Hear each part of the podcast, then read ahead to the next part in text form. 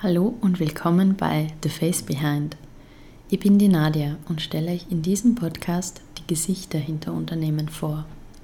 Egal ob Fancy Café, traditionelles Familienunternehmen oder innovatives Startup.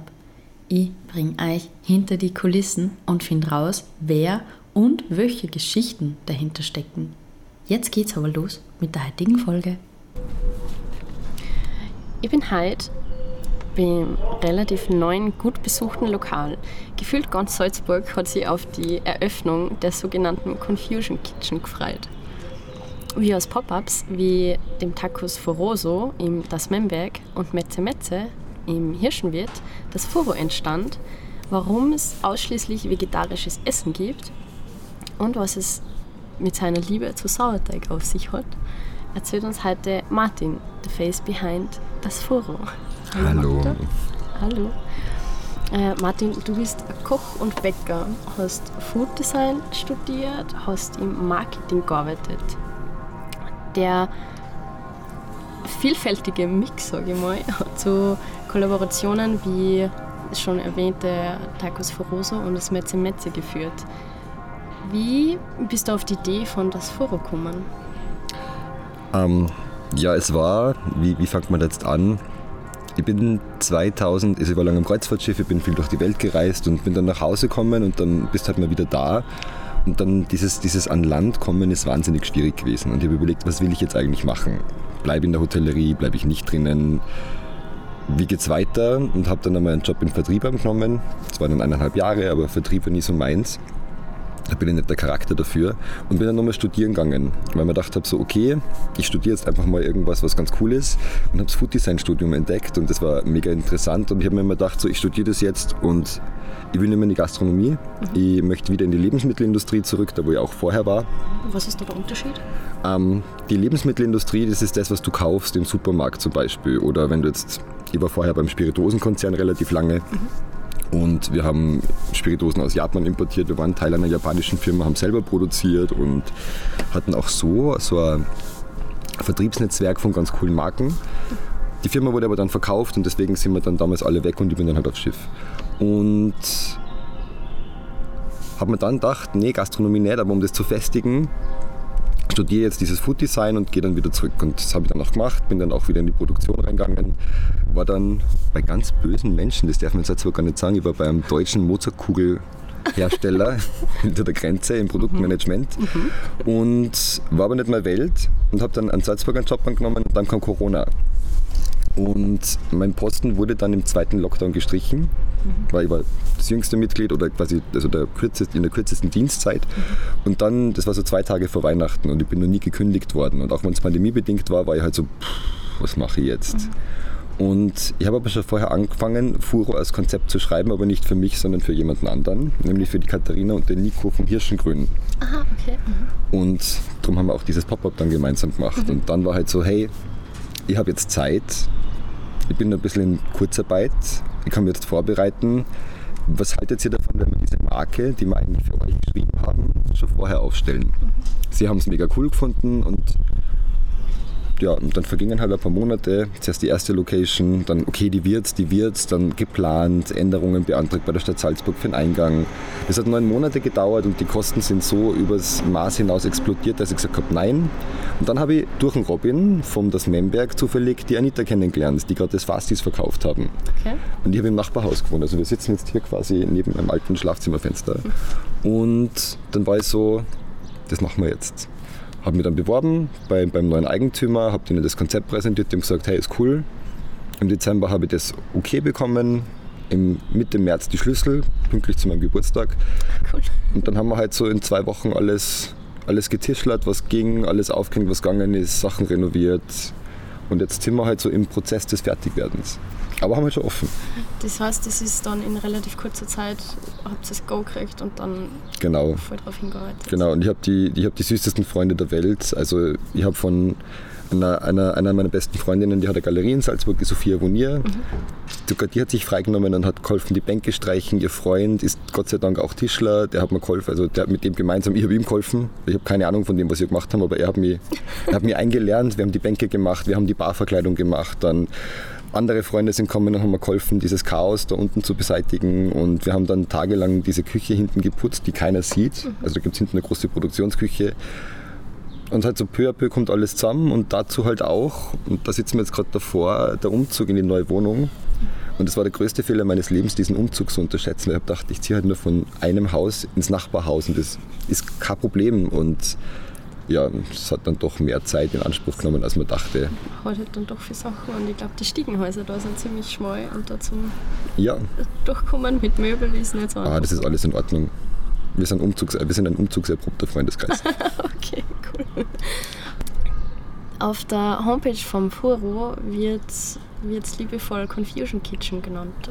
Genau, das habe ich auf die, auf die Instagram-Seite genannt, weil wir hatten diesen Instagram-Account von Tacos Foroso und wir haben damals einfach gesagt, so fangen wir einfach mal an, machen wir ein paar Fotos.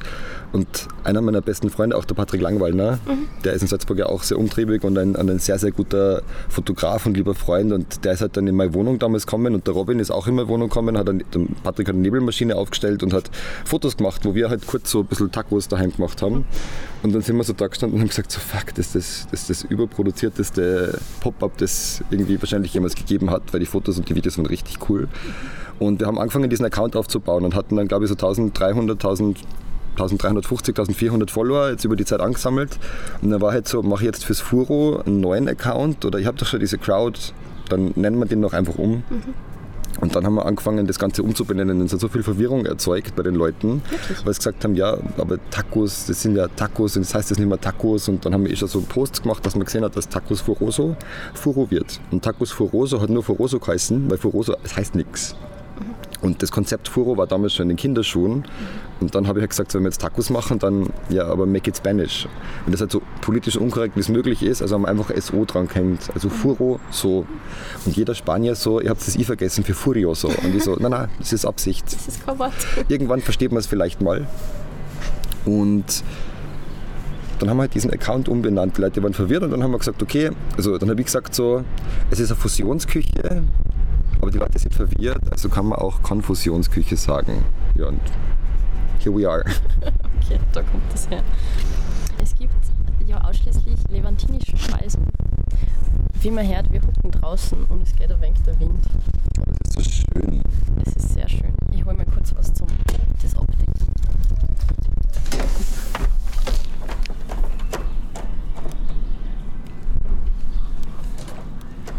Brauchst nur so Felddinger.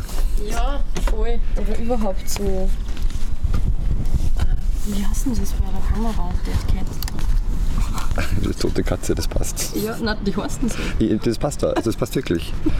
ähm, wo waren wir? Jetzt geht der kein Wind mehr. Also der Wind kommt von hinter uns da. Okay. Ähm, Confusion Kitchen, levantinische Küche. Levantinische Küche. Ähm, ja, also wir haben gesagt, das war nämlich bei Metze Metze auch schon so. Katharina und ich, wir haben einen Termin gehabt, sind aus dem Termin raus und dann haben wir gewusst, okay, Furo wird noch ein bisschen dauern, machen wir noch was. Das war, glaube ich, im Juli, Ende Juli oder so. 21 hätten wir jetzt gehabt. Hm? Juli 21. Juli 21, genau. Also wir sind da raus und wir haben dann im September 21 das eben gemacht, weil der Pächter von dem Hotel raus ist. Die bauen jetzt um die nächsten zweieinhalb Jahre und machen wir Pop-up. Und zuerst war, glaube ich, der Katharina Intention, so machen wir halt einmal einen Monat lang Tacos, weil sie, wir wollten diesen Raum beleben, dass er nicht leer steht.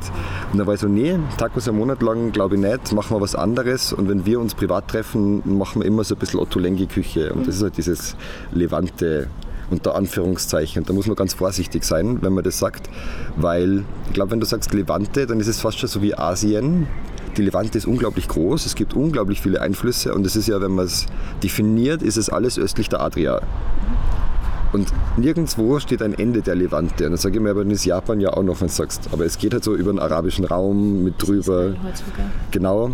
Und wenn du jetzt politisch korrekt arbeitest, dann wären wir ein levantinisches Restaurant, was wir aber nicht sind, sondern wir haben halt inspiriert und da bist du wieder bei dieser Fusionsküche und dann kommst du wieder in die Confusion mit rein. Also die, wir haben voll lieb von der SN auch einen Artikel gekriegt zum Aufsperren. Und da stand dann drinnen, wir sind ein levantinisches Restaurant. Und dann kam natürlich auch eine Dame, die sich ein levantinisches Restaurant erwartet hat. Und die war dann natürlich enttäuscht. Und das war halt blöderweise am ersten Tag. Und ich habe es am zweiten Öffnungstag dann auf Google gelesen. Also ich habe dann eine Einsternbewertung auf Google gekriegt. Ich habe es auch schon gelesen und habe mir gedacht, oh nein. Und ich war dann so, ich war dann so, ah. Aber das ist in Ordnung, weil man polarisiert immer, egal was man tut und nicht jeder wird dein Freund sein. Aber natürlich war der ihre Erwartungshaltung einfach eine ganz andere und dafür mir entschuldigt und habe gefragt, ob es wiederkommt und wir können drüber sprechen. Weil das ist so schön, wenn die Leute halt dann fragen und schauen, ich mache meinen Hummus selber, ja, ich, ich koche sogar die Kichererbsen selber. Das ist mir wichtig. Natürlich, wenn du jetzt in Syrien bist, schmeckt dein Hummus anders wie in der Türkei, schmeckt dein Hummus anders wie in Israel, schmeckt dein Hummus anders wie in all diesen Ländern, also es ist eh überall anders und ich habe halt keines dieser Länder als Heimatländer, ich bin Elsbethner. Aber ich sage halt so, für mich schmeckt es gut, für mich ist es so stimmig. Und ich habe schon überlegt, ob ich einfach die Karte dann einfach nicht mehr schreibe, dass ich Hummus schreibe, aber wenn ich schreibe Kichererbsen, Sesam, Zitrone und Knoblauch, dann kann sich halt keiner vorstellen, was er kriegt. Und das wäre auch nicht richtig. Also machen wir so diese Fusionsküche und müssen halt ein bisschen mehr kommunizieren. Also es geht um levantinische Fusion und nicht um dieses politisch korrekte weil das kann ich nicht. Mhm. Dazu, dazu fehlt mir einfach die Kinder, dass ich mit sowas aufgewachsen wäre. Wer jetzt äh, eben levantinische Küche oder an levantinische Küche angelehntes Essen nicht kennt, außer Hummus, was kann man sich darunter vorstellen? Ähm, durch das, dass wir einen vegetarischen Fokus haben und ohne Fleisch arbeiten, muss man sich es wieder ein bisschen anders vorstellen. Aber wenn man zu uns kommt oder wenn man noch nie bei uns war, dann sagen wir, wir sind ein Bistro. In diesem Bistro geht es um vegetarisches Essen. Es gibt warme und kalte Sachen. Also es ist ein relativ eine Karte, die ist relativ kaltlastig, also wir haben sehr viele kalte Sachen, die du halt auch mit deinem Brot dann isst. Und dieses Brot, dieses Sauerteig Focaccia, mit dem man sich so über die letzten zwei Jahre ein bisschen Namen gemacht hat, das steht immer im Fokus. Und alles, was passiert, muss halt irgendwie mit diesem Brot funktionieren. Das ist für mich halt ganz wichtig, weil Brot brechen, Brot teilen ist etwas sehr Intimes, was sehr familiäres. Mhm. Und auch das soll es sein. Also, also Furo ist, ist mehr ein Gefühl wie ein Ort. Also da geht es um dieses Miteinander, um das Zusammen. Und das ist wurscht, ob das das Essen bestellst, das auf der Karte ist, oder ob es darum geht, was drinnen ist. Also es passiert wahnsinnig viel aus der Nachbarschaft auch. Die Stühle und die Lampen sind von dem einen. Die, die, die, wenn es die Handwaschseife ist, die kommt auch vom anderen Eck. Die, ein Bier, das wir da haben, wird nicht einmal 200 Meter neben der Haustür gebraut. Und da geht es um dieses Gemeinschaftsgefühl. Und beim Essen muss man halt sagen, ich hoffe, ihr mögt an, an Kreuzkümmel, weil der kommt doch öfter mal wieder vor, weil das halt einfach auch ein sehr prägendes Gewürz ist. Und dann bieten wir dir einfach an, dass wir dich durchführen. Und dann schicken wir dir zuerst mal so ein paar Sachen, wo du das Brot drinnen tippen kannst, dann kriegst du ein bisschen was Warmes. Wenn du dann einen Hunger hast, schicken wir da noch was nach. Und wir haben auch ein bisschen was Süßes. Aber zum Beispiel für mich selber sind die, die Süßspeisen aus diesem Kulturkreis immer zu heftig zu süß, meinst Genau, also die sind, die sind dann wahnsinnig intensiv, was eh cool ist, aber wenn du mir halt dann so, so ein Stück Baklava hinstellst oder auch das griechische Baklava, ich kann es nicht essen. Also ein Bissen und den Rest von dem Stück muss ich dann stehen lassen. Und darum haben wir jetzt auch zum Beispiel eine Lemon Tart, aber die Lemon Tart ist mit Calamansi, diese herbere Mandarine. Oder wir haben halt einen Fudge Brownie, weil das halt so Dinge sind, die dann einfach auch funktionieren und die halt für unseren Gaumen, die wir da haben, dann glaube ich auch ganz passend sind. Mhm. Ja, ich sage also, Furo, das Menü ist eine Reise, auf die du dich einlassen musst und sie verändert sich auch immer wieder. Also ich bin auch kein Mensch, der immer wieder an den gleichen Ort fährt. Mhm. Und die Levante wird immer irgendwie mit drinnen bleiben, so in der Fusion, aber was in zwei Wochen ist, kann ich da jetzt noch nicht sagen. Okay, das heißt, euer Menü ändert sich ja mit der Zeit. Und genau. Ist, ist also einige Positionen werden immer drauf bleiben mhm. und manche Sachen werden sich einfach ändern. Okay. Das erste Pop-up Tacos Foroso war im Februar 2021 in das Memberg und mhm. ziemlich großen Gefallen gefunden. Das zweite Pop-up Metze Metze, im, wie du schon gesagt hast, im Hirschenwirt hat das leerstehende Hotel eigentlich, kann man sagen, gefüllt. Gibt es eine bestimmten Grund für das Timing dann vom Furo? Oder war das wirklich, weil sich das mit der Immobilie dann eben so, so gar ergeben hat? Nein, das eine war so, also es kam halt dieser, dieser, dieser Punkt im zweiten Lockdown, wo mein, wo mein Posten gestrichen worden ist. Und da war halt so, was mache ich jetzt? Und das stand dann relativ schnell fest. Ich habe mit meinen zwei vertrautesten Menschen, also mit, zuerst mit der Familie gesprochen, die haben gesagt, du findest einen Job und alles gut. Und meine Eltern wollten immer, also haben gesagt, ich kann alles werden, aber bitte nicht selbstständig. Weil sie sind selber, also ich komme aus einer Wirtshausfamilie und die freuen, meine Eltern freuen sich jetzt schon so auf die Rente und die gönnen ihnen so, so, so stark. Aber ja, sorry Mama und Papa, ihr habt einfach zu, zu gute Vorbilder. Und dann war halt dieser Punkt im Dezember da, dann war Dezember vorbei, dann kam der Jänner, dann kam dieses erste Pop-up, dann war ich war immer noch in Kurzarbeit. Man, mhm. man muss halt auch dieser Pandemie irgendwo ein paar gute Dinge absprechen. Man sagen, ich hatte halt einfach Zeit, mich vorzubereiten. Und das war sehr, sehr gut. Und dann haben wir das erste Pop-up gemacht, das zweite, das dritte, das vierte, das fünfte. Ich glaube, insgesamt waren es sechs oder sieben. Dann auf einmal kam irgendwie so eine Anfrage aus Linz. Hey, wir würden gerne mit eurer Marke Tacos für Rose einen Foodtruck machen und den im Sommer aufstellen in der Innenstadt. Und ist ja cool. Und dann hat man dahin gearbeitet. wie alles im Leben gibt es halt auch mal einen Schuss in den Ofen. War wohl nix, aber die Erfahrung war wichtig. Und hey, ich habe kurz mal einen Foodtruck in Linz gehabt. Voll cool. Als Franchise-Partner. Da denkt man sich schon so, hey, jetzt läuft es richtig an. Und dann denkst du, oh nee, hättest du das nie gemacht. Und dann gab es eben auch diese Immobilie, die erste, die ich eigentlich wollte. Und dieser, also wirklich nur aus dem Fenster eine Tür zu machen, das kann dich monatelang der Zeit dauern, wenn du halt dann einen, jemanden brauchst, der das Haus vermisst, die die Fassade vermisst, der dir das dann macht. Dann musst du das Ganze einreichen, dann kriegst du irgendwann das Feedback zurück. Und das haben wir im Februar haben wir es uns angeschaut, also im Februar 21, da wo eigentlich auch Tacos Foroso losging. Und ich wollte, habe eigentlich gedacht, hey, ich kann im Juni aufsperren. Mhm. So letzter Sommer Vollgas. Nein. Im September hätte ich dann erst gewusst, wie ich diesen Eingang hätte lösen können, weil der war im Wohnhaus drin und die wollten aber schon auf der Fassade haben. Und dann sind halt diese Umbaukosten dazugekommen und dann gehst du halt als Jungunternehmer auf die Bank, der gerade in der Firmengründung ist und sagst mir so, hey, ich brauche bitte Betrag XXX da kriegst du halt auch, also sie würden dich auslachen, wenn sie es dürften, aber sie tun es dann nicht. Und dann habe ich es eh schon kurz abgeschrieben und dann eben hier eben zufällig die, die, die Vorbesitzer hier kennengelernt und dann so, okay, passt. Es fühlt sich richtig an. Ich habe die Fassade immer schon cool gefunden. Ich habe im Nachbarhaus gewohnt, also ich kenne dieses Viertel. Und äh, ja, es hat jetzt, glaube ich, ein Dreivierteljahr länger gedauert, als ich ursprünglich dachte. Aber dafür hat sich auch so vieles verändert, dass das, was jetzt rauskommen ist, ganz anders ist, wie das, was eigentlich geplant war. Was ja wiederum zu Furo passt. Es geht ja um dieses in Bewegung sein, im Fluss sein, das heißt der Name auch. Und wir sind auf unserer Reise jetzt hier und das ist wunderschön. wir sind mindestens fünf Jahre hier, weil vorher könnt ihr auch meinen Vertrag nicht kündigen. Und ich will auch hier bleiben. Okay. Also ich will immer, ich will immer in meinem Drehviertel wohnen bleiben und egal was passiert, das da unten soll, soll, soll immer das Herz sein von dem, was passiert. Mhm. Ja, haben wir auch gedacht. Gibt es was, was du aus der Zeit von Corona äh, eben jetzt mit den Kollaborationen und auch mit deiner Eröffnung mitgenommen hast? Ja, das Brotbacken.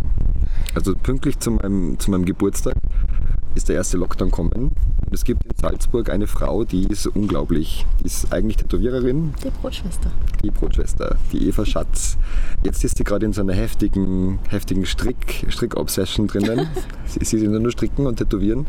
Und die Eva hat angefangen, äh, aber auch Gott sei Dank schon vor dem Lockdown, sich wahnsinnig viel mit Sauerteig auseinanderzusetzen und hat mir dann zu meinem Geburtstag bei mir in der Wohnung daheim so ein Paket vorbeigeschmissen. Da hat es verschiedene Mehlsorten abgefüllt, da war so ein Simple, also so ein Gärköpfchen mit drin, eine Teigkarte und die ersten Rezepte, bevor sie es online gestellt hat. Und er gesagt, so, du kannst ja kochen, probier's doch bitte mal aus, ob man es versteht. Und ich habe so viel Spaß gehabt dran. Und mein erstes Brot war halt dann so, so Country, Country Loaf, so diese, was man halt so von Instagram kennt, diese was so ausspringen. Und ich war mega stolz und so nach dem zehnten Brot habe ich gemerkt, das erste war eigentlich für Scheiße. Also du hast eigentlich so viel falsch gemacht, das geht gar nicht. Und das, was rausgekommen ist, ja, aber es hat ja gut geschmeckt. Und dann kam halt so das eine und das andere und ich bin, ich bin seit Jahren beständiger Single. Ich habe zwar meine Family in Salzburg, aber halt gerade so während dem Lockdown war man halt schon ziemlich vorsichtig, weil du weißt ja nicht wie und dann hörst du wieder so Geschichten mit Blutgruppen und mit, ja. also man hat ja gehört, was eine Corona alles kann und dann haben wir halt doch ein paar so Risikofälle auch in der Familie und dann ist man schon relativ viel Zeit daheim allein und beschränkt sich halt mit dem, mein Job war damals neu, also ich konnte halt auch noch nicht 100% arbeiten, weil es halt nie wirklich Einschulung gab. Und dieses Brotbacken hat mir so eine Beständigkeit gegeben. Also ich habe wirklich jeden Tag Brot gebacken. Und Leute, und das war ganz witzig. Gegessen? Das war eben ganz witzig. Ich habe das dann immer so ein bisschen auf Instagram geteilt, weil, ne, was tust du sonst jetzt den ganzen Tag allein daheim bist? Und Leute haben mir geschrieben, ob sie so Brot haben können und sie würden es tauschen. Und das war ganz witzig, da waren die verschiedensten Leute waren bei mir und haben sich das Brot abgeholt und haben mir teilweise irgendwas in den Lift gestellt, haben den Lift nach oben geschickt. Ich habe dann im Clanbogen gewohnt mhm. und ich habe das Brot runtergeschickt und dann war es das wieder. Und das sind alte Bekannte da gewesen, Menschen, die ich noch nie in meinem Leben gesehen habe, haben mir gesagt, hey, was brauchst du? Ja, cool, keine Ahnung, ich brauche ein Kilo, Kilo Malz, weil ich war dann einmal kurz unter Quarantäne, mhm. weil ich in Deutschland arbeiten war und zurückgekommen bin und obwohl ich alles diesen Papierkram hatte, haben sie mir an der Grenze voll angeschrien und Quarantäne. Und ich so, kann man bitte irgendwie einkaufen gehen? okay, ja, für Brot machen wir das. Und dann Brownies und Ding und das. Und dann kam halt immer mehr zusammen. Und für mich war es ja cool, ich konnte halt viel ausprobieren. Also ich konnte halt permanent trainieren, wie sich diese Teigführung richtig anfühlt, was man machen muss. Ja. Und dann haben wir es irgendwann einmal in Memberg verkauft. Die Leute haben es geliebt und dann haben wir es ins, ins Metze Metze mitgenommen und die Leute haben es voll gefeiert und jetzt haben wir es im Furo zwar ein bisschen anders, weil es ist ja gerade sehr viel rationiert, also du kriegst jetzt nicht das Mehl unbedingt, mit dem du gearbeitet hast. Das ist nicht verfügbar, du kriegst nicht die Mengen, die du brauchst. Weil wenn ich zum Großmarkt gehe, dann sind da Zettel drauf, wie viel ich maximal einkaufen darf. Das ist nicht so viel. Okay. Und dann kriegst du anderes Mehl, dann muss man wieder schauen, wie dieses Mehl funktioniert. Dann bin, die Leute sind immer nur happy mit dem Focaccia und ich so, nee, das muss ganz, ganz anders sein. Also das, na. Also du Aber- musst es schon nochmal weiterentwickeln. Also- Also ich will, ich will diesen Standard haben, den ich mit dem anderen Mehl hatte, das ich jetzt nicht mehr kriege.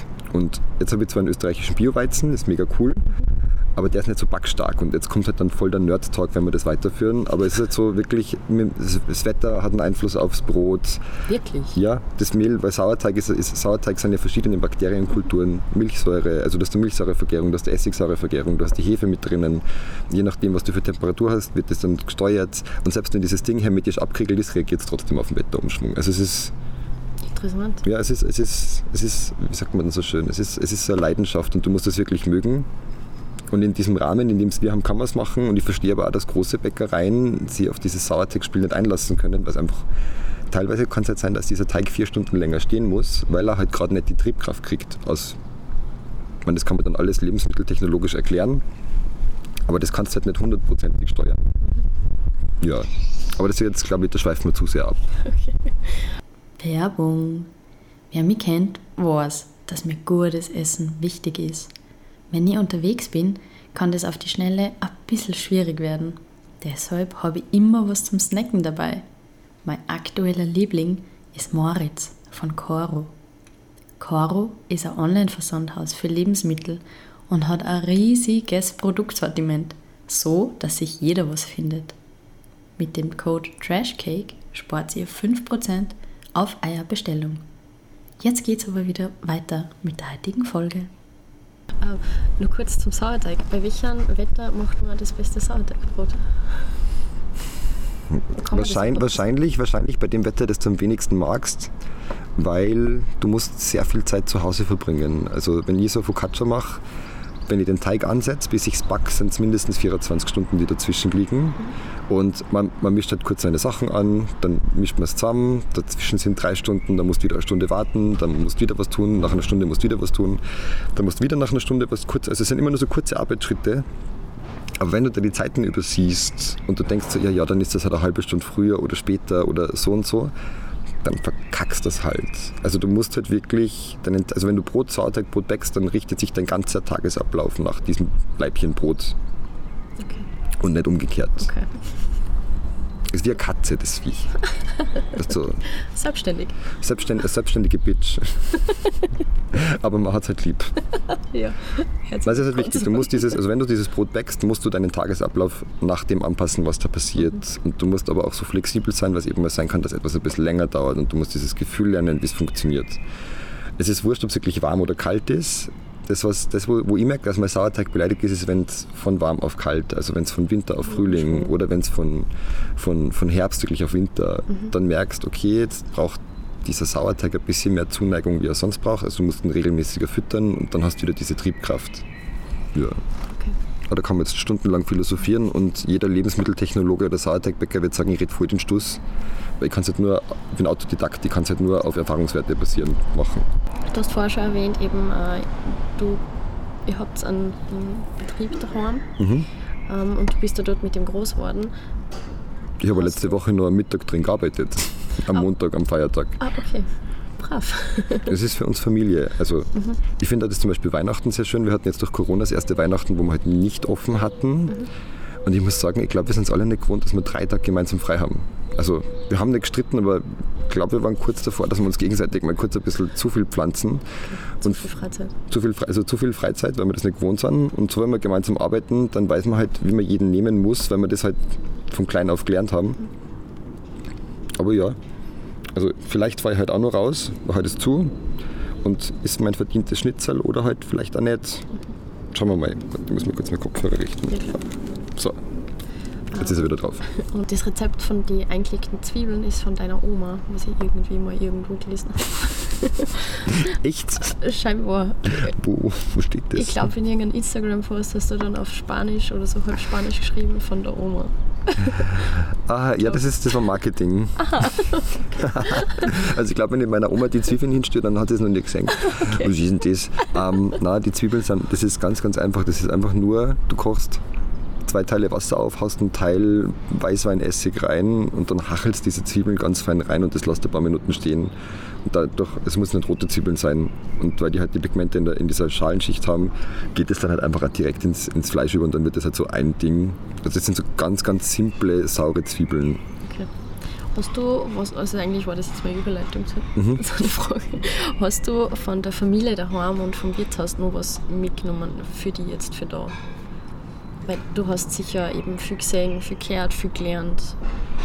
Also das, was ich immer mehr mitnehme, ist Bewunderung für meine Eltern. Also ich bin jetzt so, ich habe jetzt gerade aufgesperrt, ich meine, das ist emotional und so alles relativ ne, aufregend und anstrengend und man ist ja immer noch nicht ganz fertig. Aber jetzt so, meine Tage sind nicht wirklich, ich stehe um sechs in der Früh auf, bin um Viertel nach sechs, halb sieben unten und dann arbeite ich durch bis Mitternacht, halb eins, eins. Dann gehe ich kurz schlafen und gehe wieder runter. Gerade sagen, schlafst du? Du zwölf Kilo in drei Wochen, das ist gleich mal weg. Aber, man will nicht, ich will nicht dieses, oh, es ist so anstrengend und so arm, sondern mir macht es eh Spaß. Aber ich denke mir, meine Eltern machen das seit 35 Jahren. Okay, die haben jetzt irgendwann die letzten Jahre mir angesagt, wir sperren am Abend ein bisschen früher zu. Okay, aber die haben nebenbei drei Kinder großgezogen und wir waren drei Jungs. Und wir waren drei sehr unterschiedliche Jungs. Mein großer Bruder, der war, da der war relativ viel im Krankenhaus als kleines Kind ich war das mittlere Kind und mein kleiner Bruder, ich habe mich lieb, aber er ist eine richtige Grätzen. Und dann denke ich mir, die haben das alles nebenbei gemacht. So zeitaufwendige Kinder auch. ja, aber die haben das halt so, also früher als Kind hast du gesagt, so der Betrieb ist immer wichtiger gewesen wie alles andere und ich war halt so dieses Sandwich-Kind, weil mhm. ne, der Kleine die meiste Aufmerksamkeit, der Große, das hat die als Jugendliche halt schon so ein bisschen aufgeregt, weil arbeiten haben wir immer müssen. Mhm. Aber dieses Verständnis zu haben, das die letzten Jahre erst kommt und das durch Corona kommen ist, wo wir, so, wir haben einen Muttertag gemeinsam gehabt, wir haben Ostern gemeinsam gehabt, wir haben Weihnachten gemeinsam gehabt und wir haben es immer noch nicht gelernt, dass wir um die gleiche Uhrzeit alle am Esstisch sitzen und essen, weil die Eltern essen immer noch um 10 Uhr zum Mittag, also um 5 Uhr aufstehen. Und mein kleiner Bruder, der ist bis um halb zwölf im, im Holz oder bis um 12 Uhr im Holz und bei uns ist es so, wir sind um halb zwölf gekommen und, okay. und meine so, es war schon mal schön, wenn wir alle gemeinsam essen würden. Aber wir haben halt diese Zeit als Familie geschenkt gekriegt und dann denke ich mir immer, auch selbst wenn ich mir denke, heute bin ich im Arsch, jetzt denke ich mir immer, reiß dich zusammen, deine Eltern machen das seit 35 Jahren und haben nebenbei Kinder aufgezogen und ich muss eh nur auf mich aufpassen. Und da habe ich das mitgenommen, also dieses gesudert wird nicht. Und ich merke aber auch so, meine Eltern haben so auf so viel verzichtet. Also das ist halt so dieser, dieser Schlag, so wir machen das alles in der Rente. Und das ist für mich ganz wichtig, nein, ich mache nicht alles in der Rente, sondern ich muss, muss irgendwo diese Balance geben. Also ich kann, ich kann mir nicht so 110% aufgeben für meinen Job ich kann meinen Job zu 110% leben, aber ich werde jetzt zum Beispiel im September für 10 Tage zusperren, weil mein kleiner Bruder heiratet und ich fahre nachher Wochen auf Urlaub. Und du nimmst dir die Zeit. Und die Zeit musst du nehmen. Mhm. Und wenn dann irgendwer meckert, dann muss ich sagen, na, ich habe jetzt eine Woche Urlaub in diesem Jahr. Aber wir erst im April aufgesperrt haben, aber ich habe jetzt eine Woche Urlaub im Jahr und die ist verdient und das passt und ich fahre diese eine Woche auch weg. Und wenn ich dann zwei Tage später wieder aufsperre, dann sei es halt so. Dann habe ich halt nur zwei Tage länger zu weil ich, mit, weil ich musste dann wieder vorbereiten und einkaufen und Ding. Aber das musst du halt auch rausnehmen. Also das ist für mich, was ich gelernt habe, was ich anders machen würde mit meinen Eltern, ist, ich würde nicht so viel verzichten, was ich aber auch nicht muss, weil ich werde nie Kinder haben. Und meine Neffen und Nichten, die Kinder mir immer besuchen, die sind 1, 2 und 3. Cool. Und die sind eh alle cute und brauchen eher genug Kraft. Okay. Das heißt, deine, deine Work-Life-Balance ist nicht jetzt so ähm, in einem Tag, weil du hast eben gesagt, dein Tag. Also mein, mein, Tag ist jetzt nicht so, dass ich sage, ich stehe auf, genieße den Morgen, mache Yoga, dann gehe ich arbeiten und am Abend gehe eine Runde spazieren und dann was trinken, sondern man ist es die Anfangszeit. Ne? Also ich, ja, das, das pendelt sich alles erst ein, aber momentan ist es halt wirklich, ich stehe auf, schaue aufs Handy, dann überlege, wenn man eine Viertelstunde gönnt oder nicht, dann gehe ich runter, duschen, Zähne putzen, anziehen, gehe rein, schalte meinen Ofen ein, schalte das Licht ein, lasse mir vorne meinen ersten Kaffee runter, und dann muss ich eh entweder zum Großmarkt fahren einkaufen oder fangen zum Produzieren an. Und dann geht es halt so dahin und dann ist auf einmal Mittag und irgendwie verliere ich immer so eine Stunde am Vormittag, wo ich nicht weiß, so, warum ist die jetzt schon vorbei? Ich bräuchte eigentlich jetzt gerade nur so eine Stunde, damit es so richtig fertig fertig ist. Aber das ist jetzt so diese Anfangszeit und dann haben wir, wir haben am Nachmittag jetzt auch zugesperrt für ein paar Stunden, aber das ist halt nicht so, dass man chillen kann, sondern das ist einfach nur, dass du für den Abend herrichten kannst, weil die Abende einfach so gut sind, wo wir eh sehr dankbar sind, dass wir einfach sagen, okay, und jetzt einmal kurz schauen, umdecken, putzen, Sachen auffüllen, du musst teilweise was nachproduzieren. Ah, fuck, ich habe keinen Hummus mehr Und dann sind es die Sachen, dann kommt das Abendgeschäft und weil wir halt gerade als auch zu zweit waren und jetzt halt auch gerade erst am Aufbauen sind, wir machen halt vorne den Service und wenn der Service vorbei ist, dann kommen wir erst hinten zum Abwaschen und zum Putzen. Und das sind halt dann auch nochmal zwei Stunden. Und dann gehen wir ins Bett. Zeit, die man braucht, ja.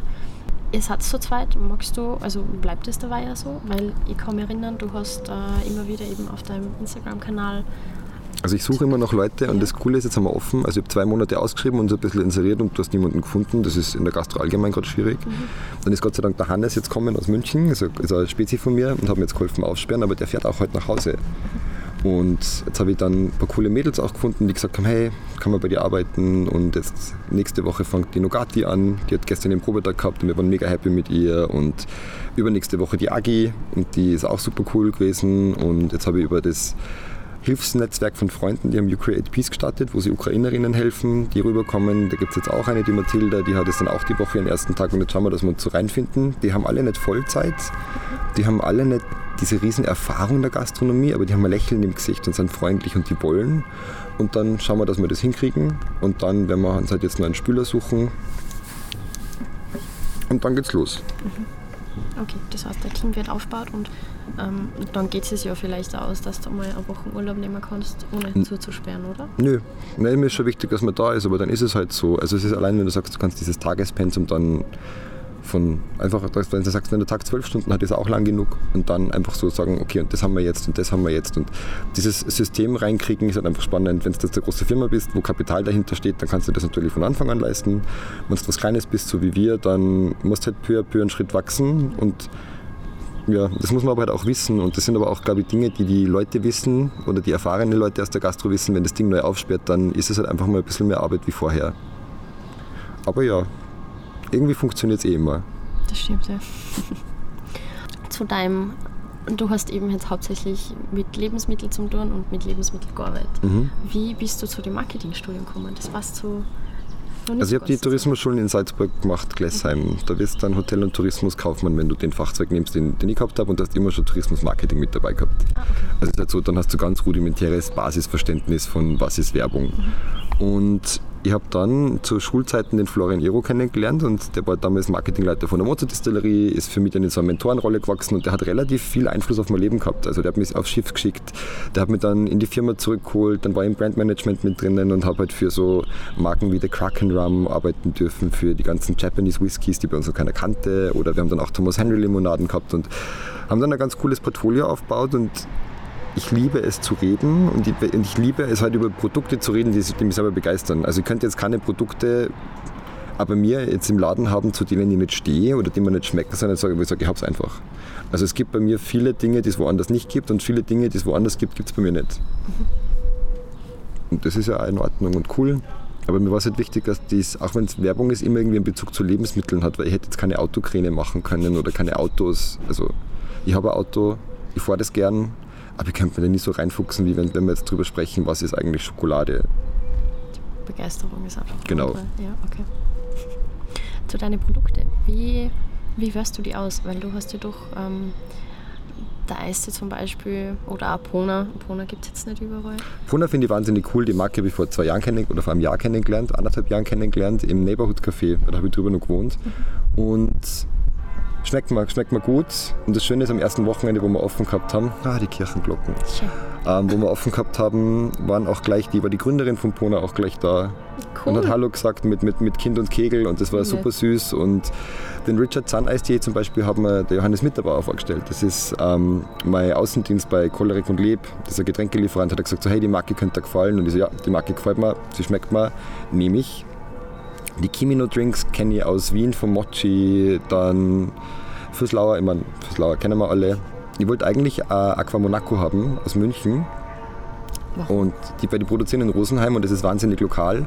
Und ich mag die Jungs sehr gerne und die Mädels, die das machen. Und die haben halt auch so ein Limonadensortiment, das ziemlich geil ist.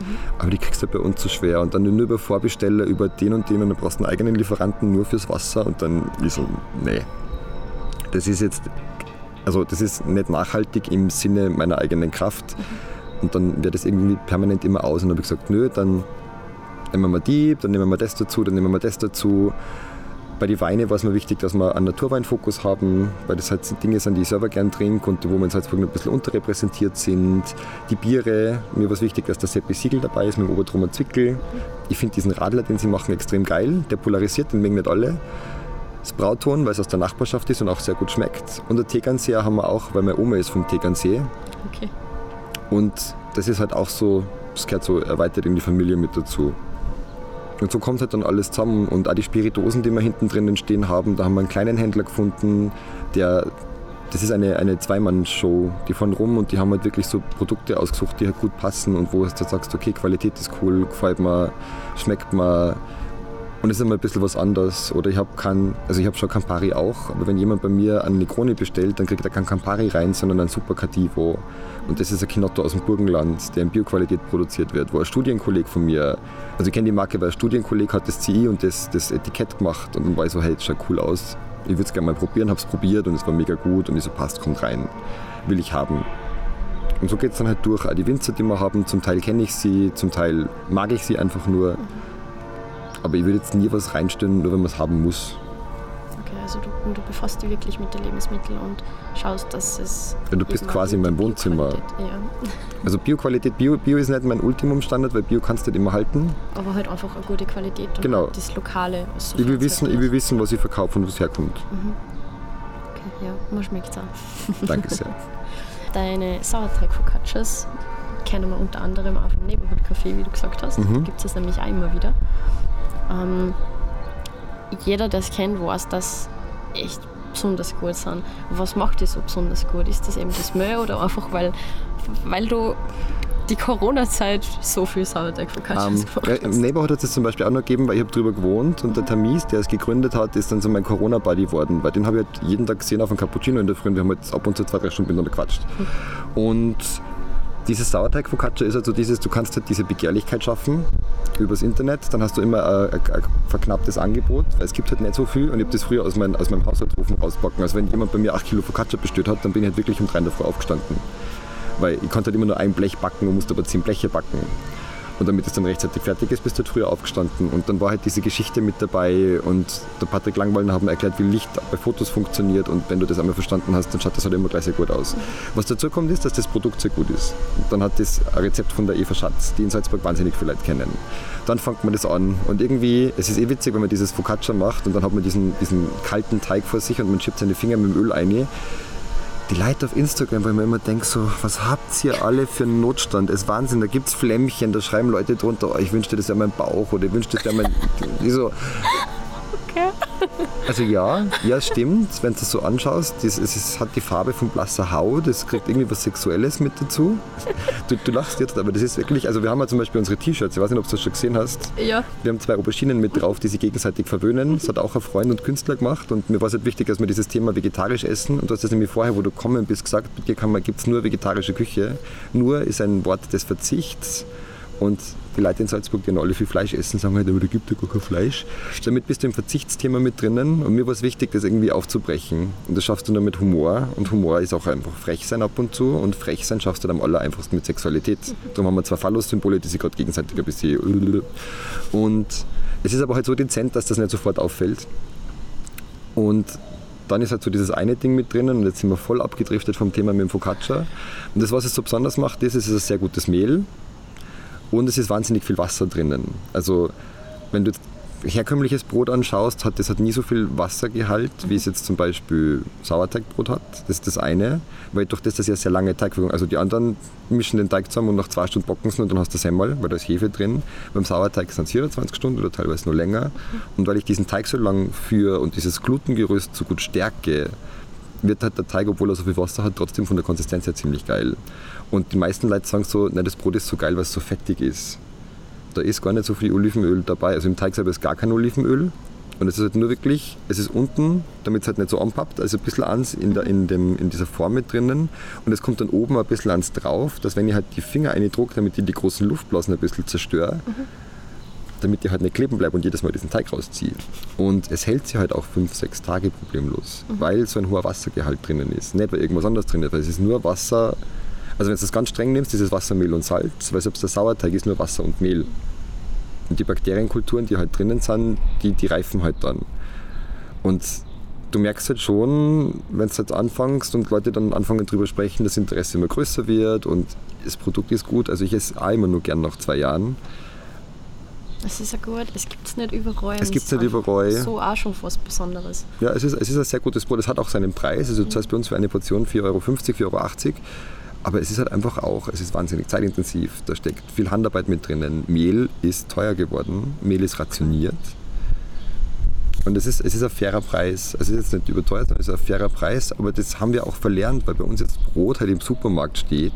Aber was ist das für Brot? Was kriege ist- ich dann für, keine Genau, Ahnung, aber Euro auf, irgendwas genau, Brot? genau, wenn es Kilo Brot 2 Euro kostet, dann sind die halt kurz fermentiert, sind mit, mit Reinzuchthäfen schnell aufgegangen, werden halt dann halb gebacken irgendwo hingeliefert und dann fertig backen. Und das ist aber das, was die Handwerksbäcker einfach jetzt die letzten Jahre so zu Bäckersterben geben, einfach auch dann so rausgehört hat, weil die Produkte, die Produkte waren für den Konsumenten zu vergleichbar. Der Preis reguliert den Markt, das ist immer so. Also wenn du mit dem Lebensmittelhandel die einmal auseinandersetzt und siehst, wie diese Preisgefüge entstehen, dann bist du fix und fertig nachher. Und dann gibt es halt so Bäcker wie zum Beispiel einen Josef, der jetzt von Wien nach Salzburg kommt, weil er halt diese Art von Brotbacken macht, der stark gehypt worden ist. In Wien gibt ist das Josefbrot? das Josefbrot, weil der Josef ist ja auch ein Sauerteigbäcker zum Großteil. Und da geht es wieder um dieses ursprüngliche Handwerksbrot. Und darum hat der auch so einen Hype, weil der hat auch gesagt, ich kriege kein gutes Brot mehr in Wien. Mach das selber. Und der war vorher im Vertrieb für, glaube ich, tiefgefrorene Süßspeisen. Und ich- mit dem habe ich auch schon mal einen Tag gearbeitet im Studium, über dieses Food Design Studium. Super interessanter Typ, coole Produktion. Das erste Mal so einen Sauerteig in der Hand gehabt und gelernt, wie man Teige faltet. Und der macht es wieder anders wie alle anderen. Oder Öffal, die du in Wien hast, die einfach wahnsinnig gutes Brot, aber die sind gleich im Waldviertel. Also sind auch nicht in Österreich, aber die haben in Wien wahnsinnig coole Stores auch. Und die schaut, schaut, schaut besser aus wie jede Boutique in der Stadt Salzburg, wenn sie da einiges Brot kaufen. Und einfach diese Wertschätzung für Brot ist so ein Corona-Phänomen wieder worden. Weil du hast, Leute waren daheim, Leute haben selber wieder angefangen, das zu machen, weil das war so, jetzt habe ich so viel Zeit, jetzt backe ich mal ein Brot. Und dann hat man bemerkt, dass das gar nicht so einfach ist. Also das sind einfach nur zusammenmischen, Worten, einschirmen und fertig, sondern da kehren Skills dazu und diese Skills musst du aneignen. Und es, so viele Leute haben angefangen, Brot zu backen im Lockdown, haben es wieder sein lassen. Ich habe es halt weitergemacht. Und ich versuche halt auch dieses Sortiment jetzt dann weiter auszubauen, sobald wir halt mehr Hände haben. Okay.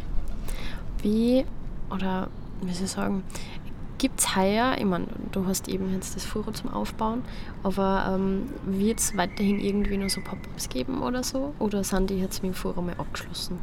Wer weiß, wer weiß. Also Okay. zeitlich gesehen schaffe ich es gerade nicht. Ähm, wir werden die, die Tacos werden wir als Eventreihe weiterführen. Also es wird, es wird dann mal im Sommer auch wieder Tacos geben. Cool. Aber so Pop-up-Geschichten. Also es gibt schon einen Plan für etwas, das passiert und das ist im Hirschengrün und das steht auch bei denen auf der Homepage, darum kann man auch schon drüber reden. Also es wird das Furo am Park entstehen. Das ist dann drüben im Hirschengrün, wenn dann die Baustelle fertig ist. Das ist auch schon das ist ein sehr, sehr cooles Projekt und das ist auch relativ groß. Und das verlangt dann viel Fokus und dann muss man sich anschauen, was, wo, wie geht. Wie, wie schnell können wir wachsen, wie schnell wollen wir wachsen, was können wir uns zutrauen. Vielleicht gibt es uns auch in einem halben Jahr nicht mehr, das weiß man noch nicht. Ich finde es schon cool, weil Pop-Ups immer was Spontanes haben und dieser Reiz vom Abenteuer. Aber den nehme ich erst wieder auf mich, wenn der Reiz des Abenteuers einfach mal hier weg ist und wir einfach hier mal eine Routine haben und dann so routiniert arbeiten können, dass wir sagen, jetzt brauchen wir wieder ein bisschen Abwechslung. Dann könnte man wieder drüber nachdenken. Okay. Und wer weiß, was es dann für eine Richtung werden würde. Bin ich gespannt, was kommt. Ja, Glaube ich da.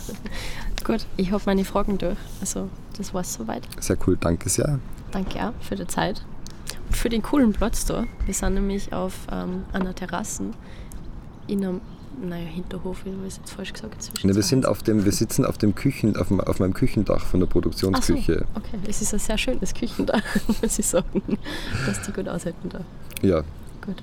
Na gut, dann danke für die Zeit vielen lieben Dank fürs Vorbeischauen und für deine Zeit. und dann bis bald. Bis bald. Tschüss. Ciao.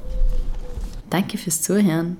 Wenn euch die Folge gefallen hat, abonniert bitte den Kanal, damit ihr die nächsten Folgen nicht verpasst und damit ihr einen Überblick über die Zuhörer habt. Außerdem freue ich mich über jede positive Bewertung. Die kann man zum Beispiel bei iTunes hinterlassen. Habt ihr Ideen, Anregungen, Feedback aller Art oder wollt ihr den Podcast unterstützen? Schreibt's mir an sayhi to the face behind at gmail.com oder auf Instagram an trashcake. Tschüss und bis zum nächsten Mal.